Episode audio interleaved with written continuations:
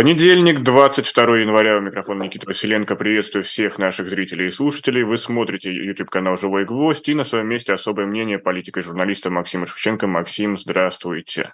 Здравствуйте. А, Максим, сразу хочу начать с феномена Бориса Надеждина и своих э, личных наблюдений. Вот вчера буквально гулял по Москве и встречал, как, например, подписные пункты за Владимира Путина и прошел мимо Фурманова переулка, где Борис Надеждин собирает подписи в свою поддержку. Понятно, что у Путина подписных пунктов полно по всей Москве, и поэтому никакой такой картинки с очередями не создается. А вот у Надеждина э, там буквально от Садового кольца очередь тянется.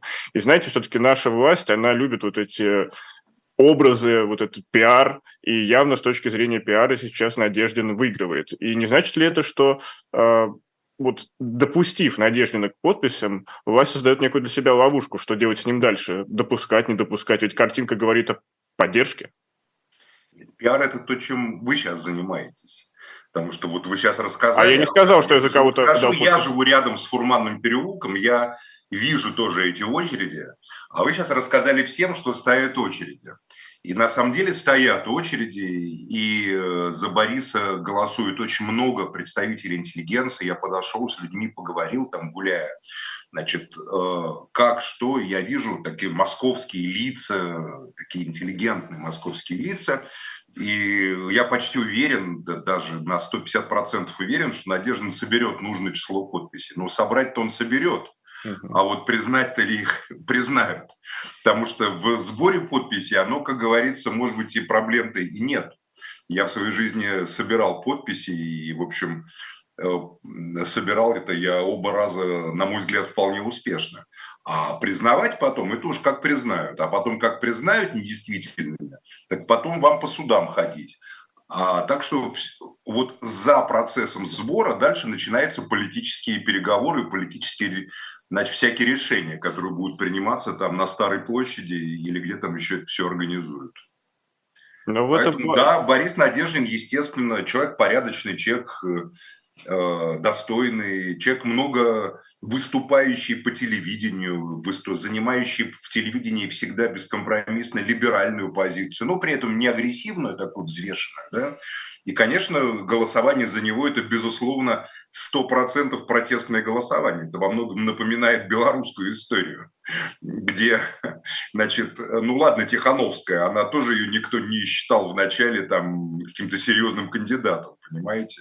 И там их несколько даже выставили, политтехнологи, значит, эм, там и так далее. И, в принципе, все трое оппозиционных кандидатов опирались на Москву, так или иначе и были, имели серьезные интересы внутри Беларуси. И когда э, и никто всерьез-то не воспринимал, что эти оппозиционные кандидаты, оппозиционные, значит, вы, высказывают, там очень аккуратно на первом этапе против, значит, с критикой Александра Григорьевича, прям, ну, прям вот ювелирно там все было, никакого радикализма.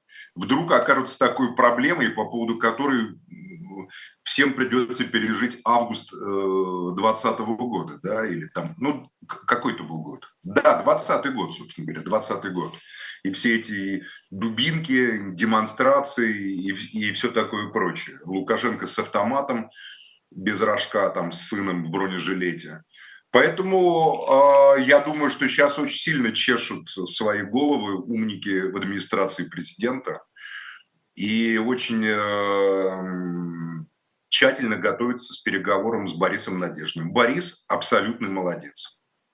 Но все-таки вот вы упомянули умников из администрации президента, и там один из них – это Сергей Кириенко, который возглавлял СПС, был сопредседателем, где, собственно, и состоял Борис Надеждин. И не можем ли мы говорить, что, собственно, все уже договорено, оговорено, и вообще Борис Надеждин играет роль такого, а, не знаю, выпуска пара, э, чтобы просто показать картинку, некую витрину на внешнего наблюдателя, если его мнение внешнего наблюдателя нам еще интересно? Нет, ну так как э, итоговое голосование трехдневное и оно дистанционно электронное, то это естественно, что все конечные цифры будут не в ЦИКе. Э, скорее всего, это мое оценочное суждение, э, как бы составляться и рисоваться. Поэтому тут все под контролем на всех этапах. Я не думаю, что возможны какие-то неожиданности, что даже наблюдателей э, удалили с избирательных участков, даже им не позволено теперь находиться всегда. И на всех этапах э, те, кто хочет э, воспользоваться своими полномочиями, может ими воспользоваться и что угодно сделать, ну, естественно, от власти на избирательных участках на уровне там закладывание бюллетеней в урны на уровне дистанционного электронного голосования, когда в пятницу утром, допустим, в некоторых регионах проголосуют э, основная масса избирателей, и у всех возникает ощущение, что за спиной каждого бюджетника, который на своем рабочем месте или в телефоне или на компьютере голосовал дистанционно, стоял его начальник и внимательно смотрел, как он голосует, да, потому что, естественно, при дистанционном электронном голосовании никакой тайны голосования нету, на человека можно оказать воздействие, влияние. Если тут в кабинку формально никто зайти якобы не может, хотя мы знаем, что и может, и заходит, то там уж точно, как говорится, просто можно всех заставить, выложить там и показать, как они голосуют. А, поэтому здесь э, сам факт, сам факт важен. Сам факт важен. Ну, если важен сам факт, но, опять же, да, посчитают.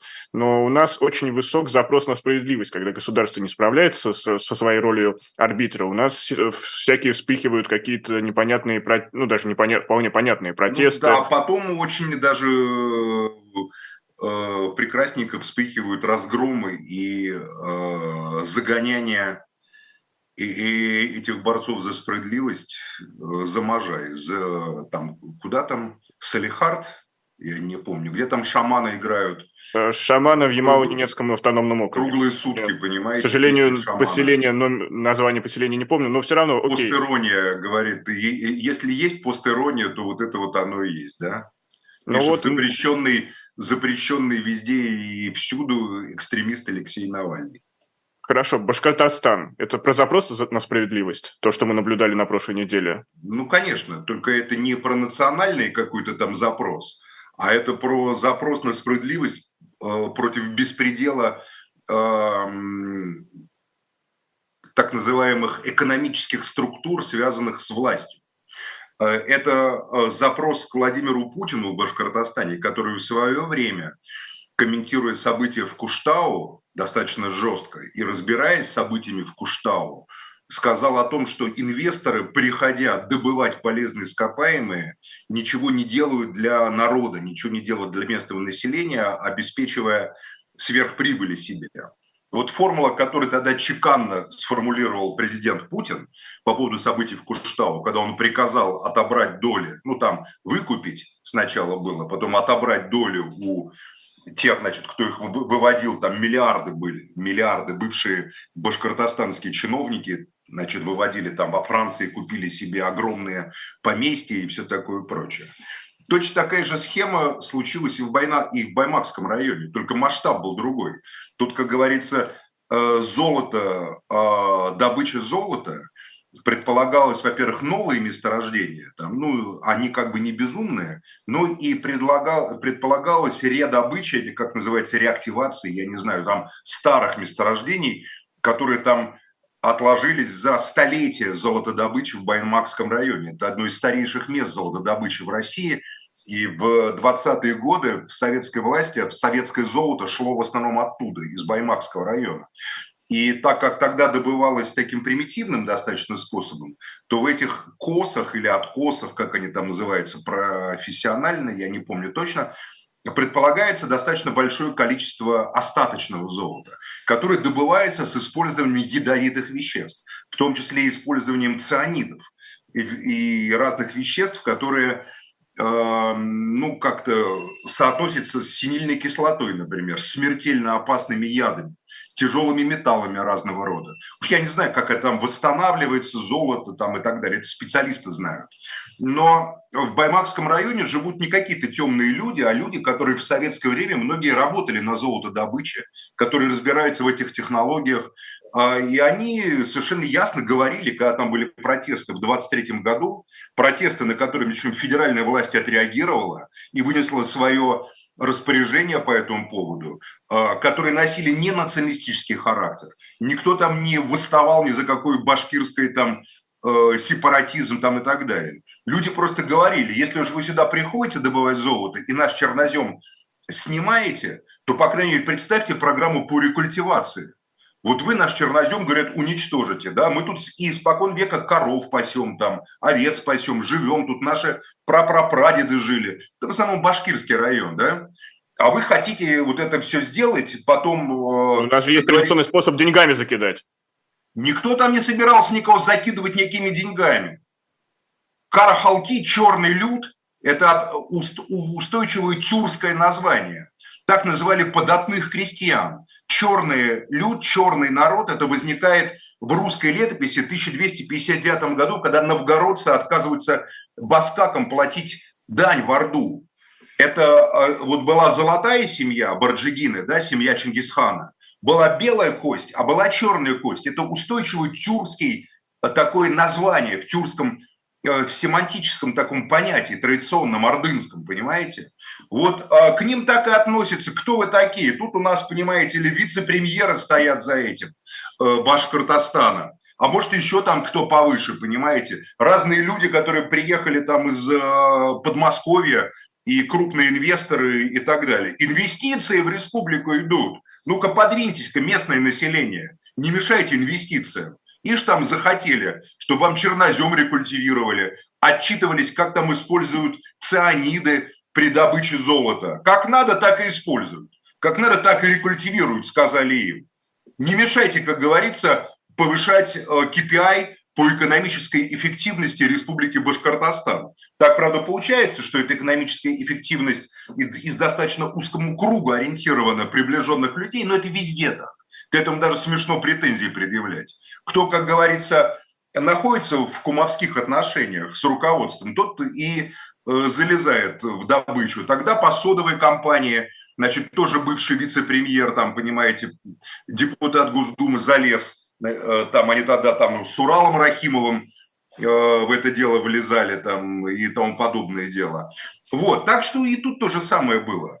И люди восстали. Да вы скажите, слушайте, по-человечески объясняйтесь, сказали им, и все просто. Расскажите нам. Мы же не против, чтобы золото добывали. Но, сказали жители Баймакского района. Есть подробный репортаж. Движение «Кедр» съездило, не поленилось в разгар событий в 23 году. Подробный репортаж с фотографией, не с видео, все описало. Никакого национализма нету. Чисто экологический вопрос. Люди говорят, в советское время золото добывалось, но советские золотодобывающие э, подразделения там, ну, государственные, да, строили школы, строили дороги, строили больницы, создавали социальную инфраструктуру для тех, кто завязан был на золотодобыче. И практически все, что там есть, построено в советское время советской властью. Это достаточно глухое место такое. И они просто задали вопрос, а вот эти новые, которые приходят сейчас золото добывать, они что будут строить тут местным людям? Им сказали, что надо, то и будут строить, не ваше дело, карахалки не лезьте сюда. Ну, примерно так сказали, не надо бежать на меня в суды подавать за то, что вот, Шевченко соврал, они так не говорили. Нет, они так относятся к людям, как к черным податным людям, которые должны обеспечивать жизнь правящей феодальной верхушки. Это такое отношение к народу в России. Хорошо, вот а кто все. может изменить Никакого национализма не было. Просто в чем проблема? Понимаете?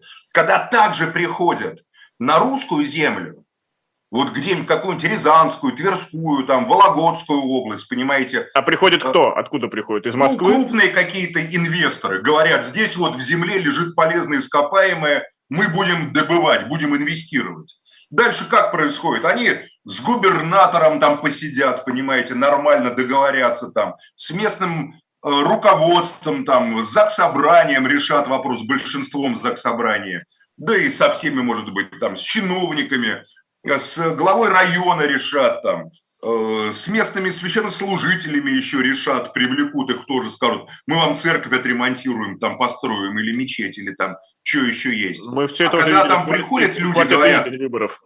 а когда там люди приходят, говорят, а у нас вот тут местное самоуправление, вы знаете ли, нам хотелось бы знать, а вот что вы с нашим лесом сделаете, с нашей рекой, где наши детишки купаются, с нашими лугами, где наш там еще как бы вымирающий, но все-таки скот пасется. Им говорят, а вы кто такие? Мы уже все решили. С губернатором решили, с федеральными органами, значит, решили, с местным главой района решили, идите отсюда, говорят им, местным, местному населению. И в России, где нет вот этого национального самосознания, русские же не опираются, как э, тюрки, допустим, на роды, на семьи, там, нет ощущения Халка. Вот ну, советская ощущения, власть все порушила, все общинный строй. Ощущение народа, ну, почему советская власть? Это не советская власть только. Ну, общинный строй, кстати, советская власть не рушила. Общинный строй советская власть поддерживала. Но она Это пыталась, пыталась создать свою модель. СПСовская власть разрушила. Расформирование коллективного... Не, ну вы сравнили 70 лет Расформирование коллективных лет. и совместных хозяйств это было одно из первых вообще действий лихорадочных Чубайса и Гайдара в 1992 году, которое открыло путь к захвату земли, которая до этого была в коллективной, в колхозной, совхозной и в государственной собственности. Ну, совхозная – это государственная фактически в Советском Союзе, в кооперативной, понимаете? А, все, частная собственность. Сейчас вообще вся земля принадлежит неизвестно кому, понимаете? Сейчас вы смотрите на миллионы квадратных километров, это может какой-нибудь собственник который живет там, я не знаю, в Израиле, в Америке, во Франции или еще где-то. Надо разбираться.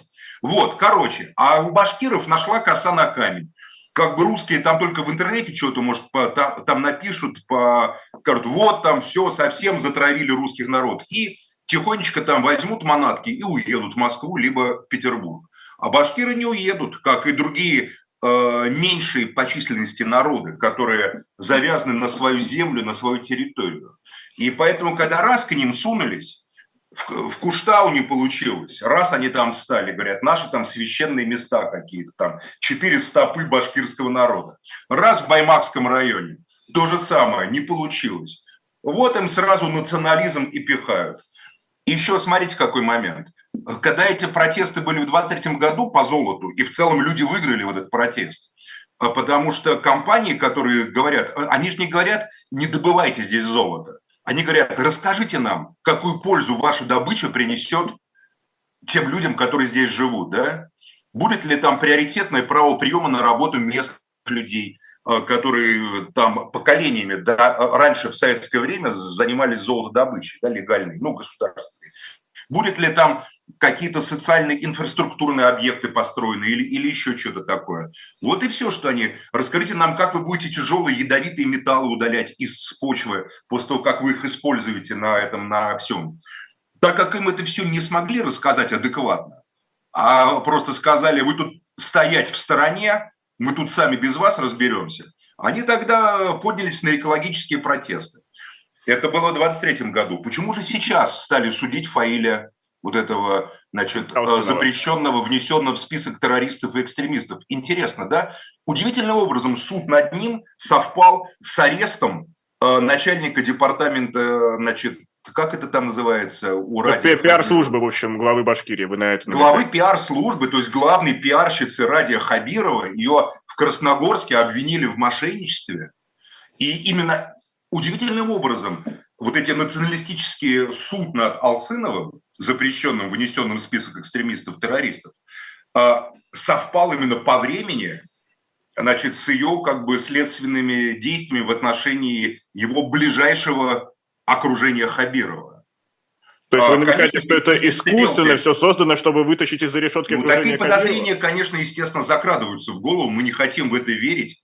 Мы просто отказываемся в это верить, но, знаете, как говорится, мы отказываемся, а рассудок все равно говорит нам, что это так. Ну, это же игра с огнем, особенно на фоне выборов. В башкирском районе люди же указывают там, судья татарка. Да, нам, как говорится, все равно, кто по национальности судья. Мы считаем, что судья, который именем Российской Федерации выносит вердикт, он по национальности может быть хоть кто угодно, понимаете, хоть банту, хоть зулу, хоть там представитель какого-нибудь племени Амазонки. Если он судья Российской Федерации, он как бы наднационален. Ну, в идеальной России, да, в идеальной России, в идеальном государстве. Но в реальном, в реальном э, истории мы же читаем там паблики местных, не какие-то паблики сепаратистов и тех, кто разжигает, а такие сразу тоже прибежали. Из Украины прибежали. Я вижу, пишут разную хрень, там, значит, из других там заграничных каких-то центров разжигать там э, прибежали. Подыгрывая, кстати, подыгрывая э, тем, кто организовал этот спектакль по нашей версии в Уфе. Понимаете? Потому что они сразу говорят, вот видите, вот иностранная националистическая типа подполье оппозиции там, да, вот они поддерживают тут местных националистов. Там есть очень много вопросов, которые указывают либо на беспечность власти. Ну, вопросы есть, а человек сидит. Который не учитывает национальную специфику, а я не верю, что Хабиров не понимает эту специфику. Он великолепно понимает. Он был одним из тех, кто этот башкорт когда-то в свое время поднимал на ноги и использовал, и Башкорт очень даже помог ему вернуться, когда Хабиров был главой администрации Муртазы Рахимова, то он великолепно, имел великолепные отношения, личные контакты со всеми представителями башкирской интеллигенции национальной. И личные, не теоретические, не заочные. Он и по возрасту примерно с ними соотносится. А, вот и все. И там много таких нюансов. Вот до этого района из Уфы 6 часов ехать, до Баймакского района. Как там оказались тысячи людей? Ну, понятно, судили там, потому что он там на митинге произнес эти слова, поэтому по месту совершения преступления там и судили, понимаете? Но вдруг всем стало известно об этом суде, об, об, обо всем. Туда подтянулись сразу ну, силы. По Усынова было большое сообщество, комьюнити. Там были десятки тысяч подписчиков в социальных сетях, в тех сообществах. Росгвардии подтянулись туда силы. В общем, все это носит очень странный характер. И в преддверии э, как бы, значит, триумфальных выборов Владимира Владимировича Путина, предполагающихся, э, эти протесты, конечно, несколько, ну, скажем так, э, звучат диссонансом. Еще раз говорю, я считаю, что это не националистические никакие протесты, это протесты экологические. А кто там чего вокруг суда там кричал там и говорил, ну так страсти-то у людей есть, потом башкиры э, как бы, ну, национальное башкирское самосознание формировалось на протяжении столетий, достаточно долгого времени. И в XVIII веке всякое там бывало, башкирские восстания против насильственного крещения, и Салават Юлаев, и много чего другого. И э, в Башкортостане башкиры, конечно, не являются доминирующим этносом. Э, татар очень много, 30% татар как минимум, а то, кто говорит, что и больше, русских примерно столько же, 30%. Поэтому э, все эти провокаторы из-за границы, которые там пишут там, про независимый Башкортостан, они просто не знают ничего и не понимают. И сразу вычисляются все эти тролли, украинские или западные, по глубокому вообще непониманию и презрению к реальной ситуации в Башкортостане. Никто в Башкортостане, насколько я знаю, не собирается поднимать никаких националистических лозунгов, прекрасно понимая, что главная конфронтация будет э, между тюрками между татарами и башкирами. И никто не хочет этого конфликта, поскольку на рубеже 90-х годов были приложены огромные усилия для того, чтобы этот конфликт, а, вот это недовольство, эти проблемы сгладить.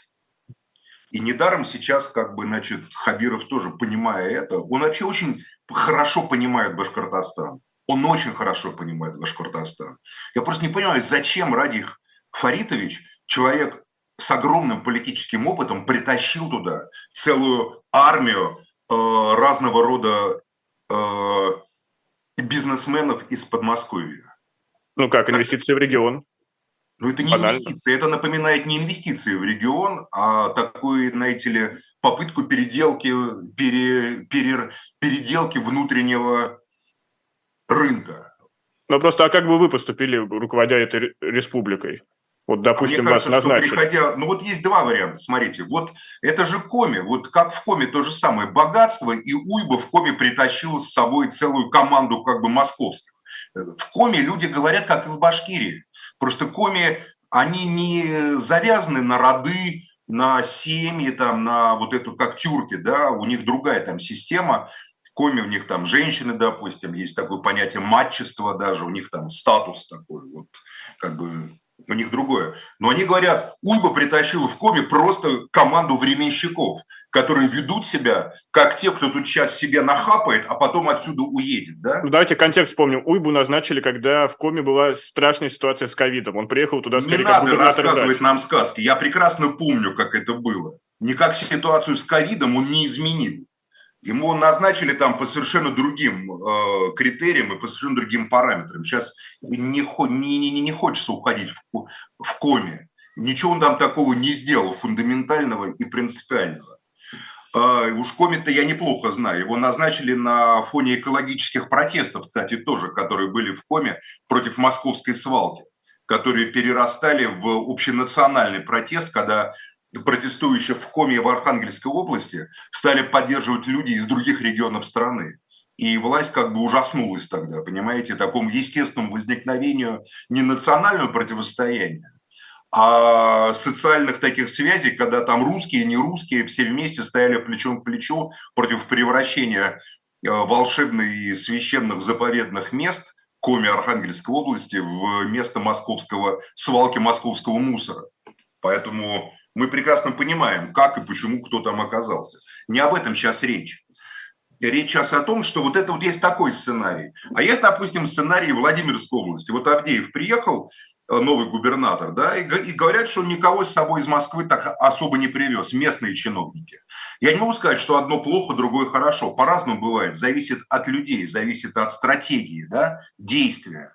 Но в целом э, мне представляется, что все-таки здесь должен быть разумный баланс между связями с федеральной властью, которые обеспечивает глава региона, и самоощущением региональной э, и бизнес-элиты, и э, коренных жителей просто того или иного региона, будь то русская Владимирская область, ну, по преимуществу русская, а живут разные народы испокон века Владимирской области, по преимуществу русская, да, или, допустим, э, такие республики, как Башкортостан там, и, и, или Коми, или еще другие.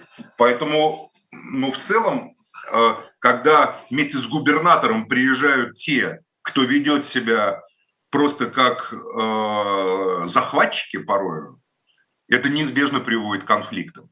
Просто, э, еще раз говорю, в русских регионах, где население практически вымерло, где оно не консолидировано и у него нет голоса, где нет никаких таких русских движений в провинции, в глубинке, да, там вот в шести километрах езды там от какой-нибудь Твери, понимаете, там, если даже кто-то и выйдет на какой-нибудь протест по поводу того, что какой-нибудь олигарх там из Москвы или из Питера, тут местные самые сладкие берега рек и самые сладкие сосновые леса для своего охотхозяйства личного, где он будет там убивать там кабанов из автомата, который будет ему сгонять, он и его друзья, сгонять вольеры – там как бы в русских только люди проворчат по домам. В национальных республиках это не так совершенно. Там люди по-другому организованы, э, по-другому они себя ощущают и, по- и по-другому э, как бы мыслят. Но в целом схема одна и та же. Вот события в Башкирии, я считаю, это типовая вообще, типовая схема для всей России. Вот это требование индустриального такого скачка региона привести инвесторов но при этом при разгромленном местном самоуправлении это, в принципе, хорошая, правильная идея привода инвесторов оборачивается абсолютным и беспредельным произволом правящей э, элиты, правящей буржуазии и тех, кто обеспечивает приход этих инвесторов, даже не местных. Понимаете? Фактически губернатор начинает зависеть от более богатых, влиятельных олигархических компаний, для которых этот регион – это не часть их души, не часть их жизни, не часть их сердца, а просто какое-то место, где можно денег заработать, понимаете? А, вот вы говорите вот про там, по поводу тех же самых соды, Куштау, там Виксельбергу это было неинтересно, он, значит, отдал там местным, понимаете, продал там, ему это было неинтересно. А этим вот было все равно, они хотели во Францию уехать тоже. И тогда там вот получилось, как получилось, понимаете. А, вот в чем проблема-то главная. И вот они начинают добывать, там что-то зарабатывать. И губернатор потом отчитывается на какой-нибудь выставке там в Питере, на каком-нибудь экспо или на ВДНХ там. В нашем регионе там работают заводы, там 100 заводов, 200 заводов, там 500 заводов. Ух ты, говорят всем. А дальше возникает вопрос.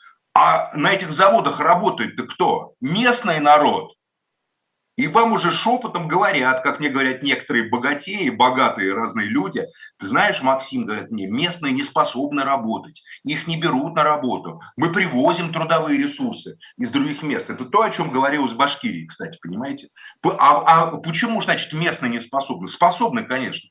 Просто местных, а, местные обладают гораздо большими правами и гораздо больше могут оппонировать тем же самым олигархам, которые инвестируют в регион, чем привезенные ими трудовые мигранты, понимаете?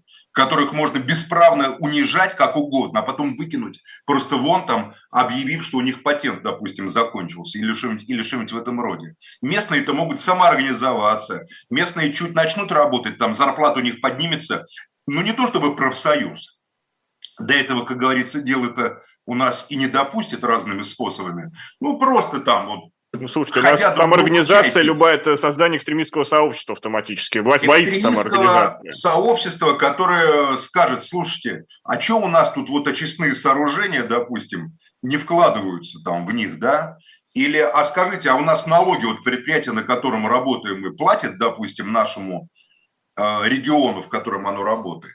Поэтому местных предпочитают не брать. Я с этим просто сталкивался во Владимирской области, когда был депутатом, когда я там предложил, был такой проект амбициозный «Доброград». Крупная компания, хорошая очень там, которая, ну, все знают, что это за компания, не буду просто лишний раз называть.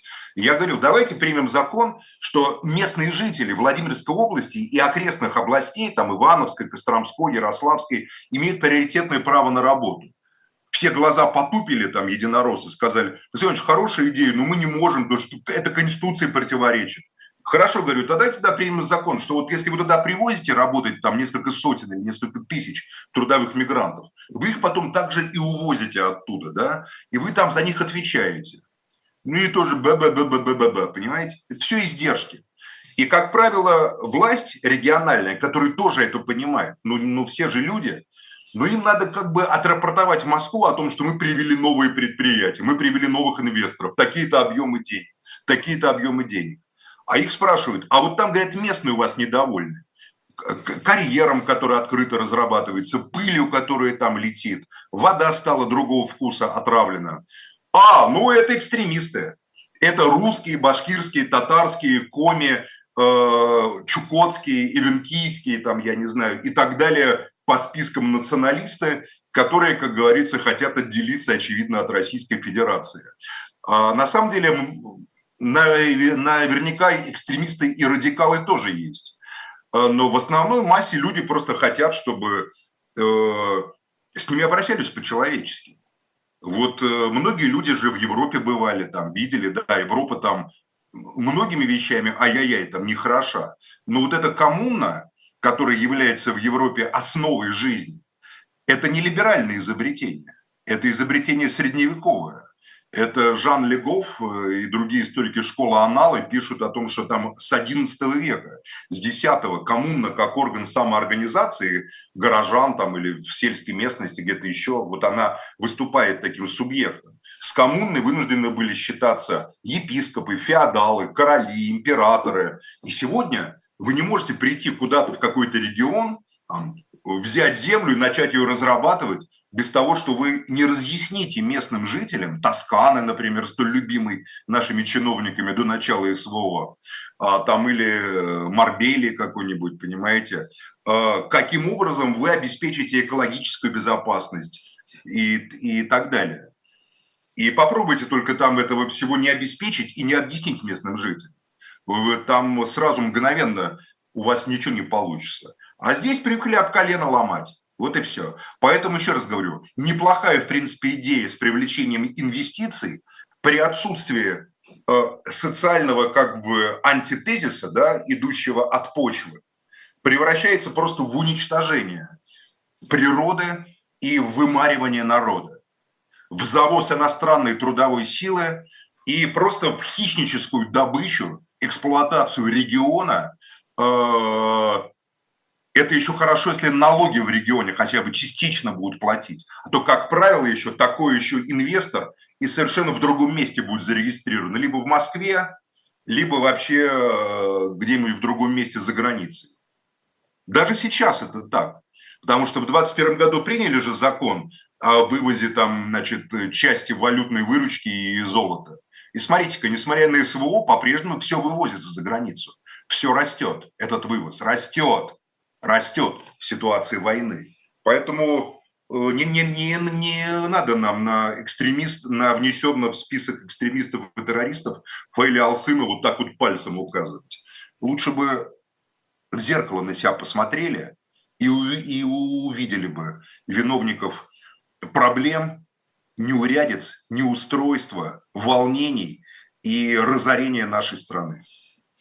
Это особое мнение политика и журналиста Максима Шевченко. Напомню, поддержите эту трансляцию лайками или поделитесь, например, ею с друзьями. И можете также поддержать проект «Живые гвоздь» и «Дилетант», зайдя в наш магазин shop.diletant.media, где сегодня я вас прошу обращать особенное внимание на три лота. Это книга Генри Киссинджера «Мировой порядок», о которой я уже здесь много говорил. Она доступна в нашем магазине. Это предзаказ нового, уже шестого комикса из серии «Спасти». На этот раз мы спасаем. Э, книжную Тараканову. И, опять же, обратите внимание внимание на разный наш мерч, э, худи, шоперы, все это доступно, и все это помогает э, в работе канала, поддержать работу канала «Живой гость» и «Дилетант». Ну а мы двигаемся дальше. Максим, вы вот упоминали а, трудовых мигрантов, и когда говорят трудовых мигрантов, чаще всего мы представляем жителей Средней Азии, которые приезжают на заработки в Россию. И здесь у меня возникла мысль, что до сих пор у нашей власти нет какой-то единой политики после начала э, боевых действий с Украины, Э, к нашим соседям из Средней Азии, потому что вот мы наблюдали только на прошлой неделе унижение по отношению к рабочим из Киргизии, которые заставляли для оперативных каких-то мероприятий идти гуськом э, полицейские, и не так давно мы... А что это за оперативные мероприятия, когда людей заставляют ходить гуськом, свободных людей, не осужденных? Абсо- абсолютно верно. Но ну вот еще, да, не обвиненных даже ни в чем. А, это что за оперативные мероприятия такие? Пусть расскажут. Пусть прокуратура расскажет, что это за оперативные мероприятия. Что-то прокуратура сидит, помалкивая, засунув. Ну, у прокуратуры полно экстремистов говорить. и террористов, которые пытаются нашу родину рас... Нет, пожалуйста, распотрошить, поэтому... Там есть режим содержания есть режим содержания в учреждениях в СИН, там, в СИЗО, там, допустим, или в тюрьмах специального режима. В «Черном дельфине» там заставляют кричать, там, встав в особую позу, подняв руки, там, статью, имя и так далее. Этим некоторые журналисты российские очень, как говорится, любовались, любили это описывать, как там преступников, значит, ну а здесь вот в данном случае в чем? Эти максимум нарушения вот этих людей, которых заставили гуськом, унижали публично на самом деле, было в нарушении миграционного законодательства. По итогу выяснилось, только три человека а, у них там что-то были какие-то просроченные вещи там и так далее. Вот в конкретном данном случае, который вы описываете. А, таких случаев повсеместно. Ну да, а в чем ваш а, вопрос? Я, простите, поставлю вопрос глобально. А в чем природа русского садизма? Потому что вы, когда описывали Нет этот случай, вы, садизма. вы я, упомянули кота Твикса, которого выкинули на мороз бессердечно. Я, форму... я протестую против формулировки, которую вы употребили. Никита, будьте осторожнее, пожалуйста, в выражениях. Или на вас набросится половина депутатов Государственной Думы, им там делать нечего, и они за эту фразу... Поэтому... Так я наоборот, я вижу нашу страну прекрасно и добродушной, а какие-то конкретные люди Возьмите его обратно, этот оборот русский садизм, честно вам говорю. Возьмите его обратно нет никакого национального садизма. Не надо привязывать к какому-либо народу. Я, да, здесь я некорректно выразился. Вот, я не привязываю вот, к нации, но тот садизм, который обитает в нашем обществе, он существует, и он проявляется в тех или иных, а, не знаю, объемах. Он... В любом обществе проявляются любые э, психопатические явления. В любом обществе. Просто э, в некоторых обществах они культивируются публично и транслируются в информационное пространство, их поддерживают в том числе селебрити разного рода, а в других обществах с ними борются и не допускают, понимая, что издевательство над другими завтра приведет к издевательству над вами же. А, поэтому это не вопрос не в том, что там Шевченко мигрантов защищает. Я считаю, что издевательство над беззащитными выходцами из Средней Азии неизбежно повлечет за собой издевательство над коренным населением. Это связанные вещи. Это связанные вещи. Когда чувствуют возможность беспредела по отношению к, одним, то такой же беспредел неизбежно он э, э, несет в себе экспансию. Он расширяется, беспредел. И нет прокурорского надзора, нет надзора управления, значит, э, внутреннего там какой-то безопасности, понимаете? То есть здесь мы закрываем глаза на очевидное нарушение УПК, там, Уголовно-процессуального кодекса.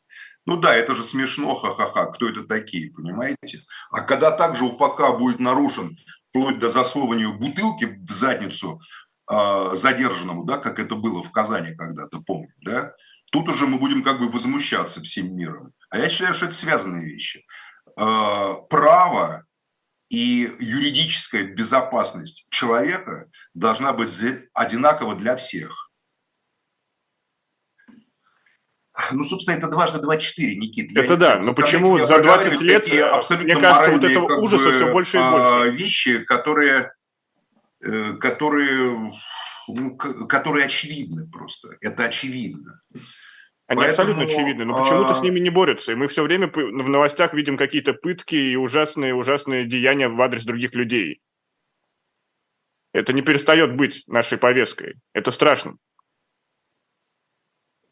Повестка – это то, что, чему разрешают быть те, кто эту повестку контролирует. Когда им надо что-то запретить, то начинаются закрытия каналов, э, блокирование блогеров – вламыванию по утрам там и аресты. Значит, если это есть, то значит это кому-нибудь нужно. Поэтому я бы по-другому поставил вопрос. Кому нужно транслировать в общество вот эти вот элементы ненависти по отношению к национальным или социальным группам? Кому это нужно? Почему э, внесенное в список экстремистов и террористов Алсынова ему вменяют 2.8.2 за весьма сомнительное Э, значит, выражение «карахалки», «черный народ», да, якобы он это употребил по отношению к трудовым мигрантам, унизив их и оскорбив. Хотя тюрки э, уже голос сорвали, доказывая, что это выражение несет в себе совсем другой смысл. Я об этом смысле рассказал сегодня.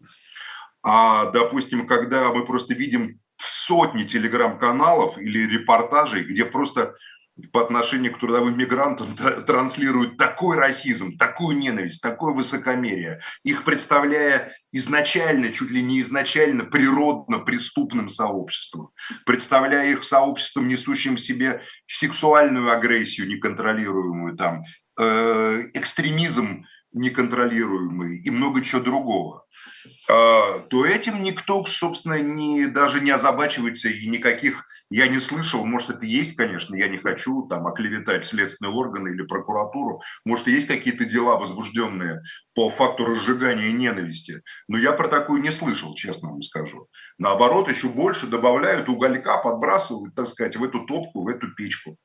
Кому-то это надо, кому-то надо. Когда надо, как говорится, людей привлекать на СВО в обмен на гражданство, их контракты с ними подписывать. Одна тема, понимаете. Другая тема, когда их запутают. А в целом мы же исследовали достаточно детально, что э, миграционная политика в России, она даже не обеспечена, не оправдывается запросами русского капитализма, российского капитализма современного, потому что Минтруда на самом деле не формирует заявку в, в МВД, который занимается выдачей значит, разрешения на работу да, и миграционных этих карточек, на то, какое именно количество э, трудовых мигрантов необходимо. Но Минтруда всегда говорит о дефиците рабочей силы. Мин, Минтруда не может, у них нет даже инструмента сбора заявок от предпринимателей. Ведь как было бы логично? Вот, допустим, московские строительные компании или ЖКХ в Москве, да, где понятно, что если вот не будет там выходцев из Средней Азии, Кыргызстана или Таджикистана, то Москва потонет в снегу грязном и вообще в мусоре. Значит, вот логично было бы, чтобы московские жилищные компании, например, московские, подавали заявку там в какое-то московское отделение Минтруда, что нам надо там, допустим, для нужд города, для уборки города, там, не знаю, 10 тысяч трудовых мигрантов. Да, там. У нас вот 20 тысяч рабочих мест, 10 тысяч мы занимаем гражданами, но не хватает рук, поэтому нам надо еще 10 тысяч, позвольте нам их привлечь. Раз, и это московское отделение, зафиксировав эту заявку, там ее исследовав, передает ее на федеральный уровень или сразу на московское значит, МВД, который занимается проблемами иммиграционной политики. Но, не, но этого ничего не происходит вообще по стране. Откуда берутся цифры? 10 миллионов, Путин сказал, трудовых мигрантов, да, и нам еще надо. А я скажу откуда. Мы об этом достаточно детально исследованы специалистами. Дело в том, что сам по себе эта масса людей, которые под видом трудовых мигрантов сюда привлекаются, это способ выкачивания из бюджета огромных денег, огромных денег. Не только из бюджета, а и с них. Патент стоит значит, 16 э, тысяч, в месяц 7,5 платится, это уже хорошие бабки, понимаете? Представляете себе, с каждого из 10 миллионов такие деньги собирают, да? Плюс к этому они, значит, ввели это правило о том, что надо вот зачем-то людям, приезжающим на работу, знать русскую историю и знать русский язык.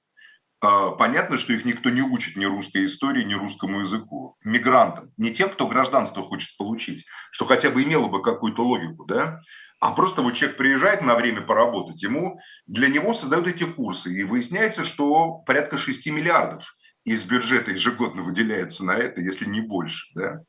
А, и таких вот очень много таких моментов, то есть эта масса, которая существует абсолютно сама по себе, она просто привезена они там периодически их прессуют сотрудники МВД, они платят там ежемесячно патент и покупая разовое разрешение там, значит, раз в, год, да, когда приезжают. А, кроме этого, вот их как бы держат в параллельной такой реальности. Многие из них не привязаны ни к какому предприятию, ни к каким контрактам. Они вот такой массой по России существуют, оседая в ней, получая гражданство, покупая ипотеку, и э, сами ищут себе работу. Фактически, то есть их эксплуатируют, на них зарабатывая фиктивных, как мертвые души, такой глобальный Чичиков, да, представляя их государству, вот у нас там 10 миллионов мигрантов, которых надо адаптировать. Дайте нам на это бабок, там, миллиарды рублей из бюджета. Вот вам, пожалуйста, миллиард рублей. Никого, естественно, не адаптируют практически. Там, чисто формально прораб выйдет там на стройку, там, скажет на узбекском или на таджикском языке. Эй, подходим, все галочки ставим в ведомости, что курс прошел, да? Все, значит, подходит, ставит, все, работает, давай, иди дальше туда работай. Уходит дальше, эта ведомость отдается, вот вам, пожалуйста, адаптация прошла. То есть это огромная, огромная Панама, связанная с трудовыми мигрантами. Может, нам вообще не надо 10 миллионов, может, нам 2 миллиона надо в стране, может, полтора миллиона, а может быть, 20 миллионов надо. Но я еще раз говорю, никакой социологии, никакой статистики, никаких реальных запросов на трудовых мигрантов нету. Но массы сюда увеличивают увеличивают массу, за счет которой можно выкачивать из бюджета неконтролируемые огромные деньги, обкладывать эту массу поборами, тоже никем не контролируемые. Это еще просто официальные выплаты, да, которые они дают, эти люди. А плюс еще штрафы. Вот встречает там патруль, допустим, где-то, говорит, так, у тебя есть с собой миграционная? Говорит, есть начальник, показывай он там показал, а чего у тебя тут печать неправильно стоит в углу? Какая печать, начальник? Вот неправильно стоит печать. Начальник, моя русский не очень понимает хорошо, что ты как говорить. Я знаю случай, мне рассказал, значит, один человек, как они специально обучили таких вот людей, значит, фразе «я хочу говорить на русском языке, который они не понимают. Я хочу дать тебе пять тысяч и, от, и отпусти меня. И человек говорит эту фразу. И сотрудник говорит, а ну хорошо, давай, все. Обкладывают поборами, понимаете? А у сотрудников же это еще все пишется. Издеваются над людьми. Эти поборы нелегальные, это еще огромные деньги. Вот вам и все. Так устроена экономика, так устроена система. Сейчас... Поэтому на этом фоне разжигание ненависти, ну, на мой взгляд, это просто дополнительная как бы пиар, который позволяет увеличить вот эту вот как бы экономику эксплуатации миграционной массы, потому что когда ты как бы бьешь палкой кого-то, такую массу людей, да, говоришь, есть проблемы, есть проблемы. Ты как бы людей прессуешь и с них вытягиваешь еще, еще больше денег. Еще они хотят из бюджета, очевидно, получить большую статью, большие суммы на борьбу с, этно, с этнокриминалом. Я не могу сказать, что его нет. Он есть, конечно. В каждом сообществе люди организуется по принципу коллективного общежития. Там, на улицах Казани это не носило э, во времена слова пацана националистического характера. В этих уличных группировках были русские, татары, евреи, там, армяне вместе. Участники рассказывали, никакого национализма не было. И было все равно татарин, ты русский, армянин, там, азербайджанец или еврей. Понимаете? Но сейчас по принципу Главное, что ты либо пацан, либо чушпан. Да? А в другой ситуации, когда у вас возникает гетто, то есть какой-то микрорайон Москвы или Подмосковья, где живут люди только одной национальности, одной религии, естественно, там возникнут криминальные авторитеты, которые будут взаимодействовать с силовиками и которые создадут там ситуацию криминальную, которую потом легко будет назвать этническим криминалитетом. А у меня тогда вопрос, а солнцевские, допустим, это какая? Это какой-то этнокриминалитет, хотя там этносы тоже присутствовали, вполне понятно. Там или не этнокриминалитет. Топографически. Или Тамбовский, например. Понимаете? Поэтому э, нам на уши вешают лапшу. А реально э, эта ситуация неконтролируемая. И вообще такое ощущение, что каждый в стране, кто может, зарабатывает, выкачивает из этой страны и из бюджета деньги, какие только может. Вот как эти люди, которые содовые компании, которые у них потом Путин отобрал после Куштау, да, вот они выкачивали огромные бабки, огромные бабки. Ну, как бы три года они, там несколько лет они вот этим создали ситуацию, там, абсолютно коррупционный, я уверен просто, и исследуя вот эти дела, при которой они просто ежегодно получали там миллиардные выплаты по дивидендам. И переводили их туда. Вот они купили себе поместье во Франции. Как бы, считаете, банк ломанули успешно и унесли как бы результаты своего вот этого эм, мероприятия мероприятий. мероприятий. Хорошо. Ну, поэтому вот так у нас все и происходит. А все это прикрывается воплями о государстве и государственном интересе. А государственный интерес похоже, только в голове у одного Владимира Ильича Путина и существует. А у нас есть а, рабочие институты ну, в государстве, в принципе? А? У нас есть рабочие институты в государстве? Потому что из вашего рассказа понимаю, что у нас просто ни одного института рабочего нет, который нет, бы... я считаю, что ФСБ – это рабочий институт, они прекрасно знают, это орден, что это происходит институт, это орден. по именам, и я уверен, что на каждого, на каждого абсолютно, по крайней мере, из заметных чиновников, заметных людей, у них есть подробнейшая папочка, а то и не одна. Ну, ведь, соответственно, ФСБ должен быть парламентский контроль или что-то другое, как э, если бы это было демократически. Парламентский контроль над парламентом даже нет. А вы хотите, чтобы они еще ФСБ контролировали? Смеетесь, что ли? Ну, я Что, пытаюсь... Милонов, что ли, будет ФСБ контролировать, который предложил 100 тысяч штрафа за разводы? Не знаю, Милонов, Сначала Толстой, Владимир Путин оштрафует, который публично развелся очень достойно, порядочно, благородно с э, Людмилой Александровной, со своей, объявив всей стране о том, что они э, разводятся очень с большим достоинством. Пусть Милонов, Милонов, что ли, вот этот клоун будет контролировать ФСБ? Смеетесь? Ну вы, какой парламентский? Хорошо, а Совбез, Совбез Российской Федерации, это что за институт? Совбез – это же не публичный орган, это там достаточно закрытый орган, который занимается стратегией и, и, и управлением. В последнее время секретаря Совбеза Патрушева мы видим довольно часто в публичном поле, он прям... Я вас уверяю, он контролирует многие процессы но если он контролирует многие процессы, не стоит ли ему задуматься о том, чтобы ему уже ну, все-таки... Позовите его на живой гвоздь, спросите, стоит ли Николаю Платоновичу задумываться. Знаете, мне кажется, само... Ну, о, о работающих институтах в стране, чтобы не только Совбез, как-то поделиться властью, что ли, вот, вот как это у нас в Конституции а с кем, написано. С кем поделиться властью-то? У нас в Конституции написано, что источником власти является народ Российской властью поделиться? Ну вот просто следовать Конституции, чтобы народ не чувствовал себя обремененным. Уж извините за эти Как писал Бертольд Брехт, власть исходит от народа, но к кому она приходит и куда она доходит, понимаете? В 20-е годы в Германии, в Вермерской республике. Поэтому что там народ чувствует, это пушкинская трагедия, как известно, кончается «Славьте царя Дмитрия Ивановича, народ в ужасе молчит». Что ж, но мы не молчим, мы продолжаем работу. Я напомню, это «Живой гвоздь». Мы с вами не народ. Мы два интеллигента, говорящие в прямом эфире интернет-канала «Живой гвоздь». Поэтому не, давайте... не надо полагать, что мы являемся народом. А как это мы себя от народа отделяем? Мы, мы часть... не отделяем, просто мы не народ. Вы Никита Василенко, а я Максим Шевченко. Но мы представители нашего народа. Мы выражаем... Кто-то вручал эти представительские полномочия? А каждый лайк э, на нашей трансляции – это некое представительское полномочие, что вот те, кто ну, поставит ну, лайк… Те... Того, кто вас лайкнул, может, вас в Израиле и в США лайкают. Ну, значит, это носители русского языка, которые понимают, о чем мы с вами сегодня ну, говорим. Ну, ну, Никита, пожалуйста, ну вы же умный человек, чего вы закапываетесь в эту ерунду?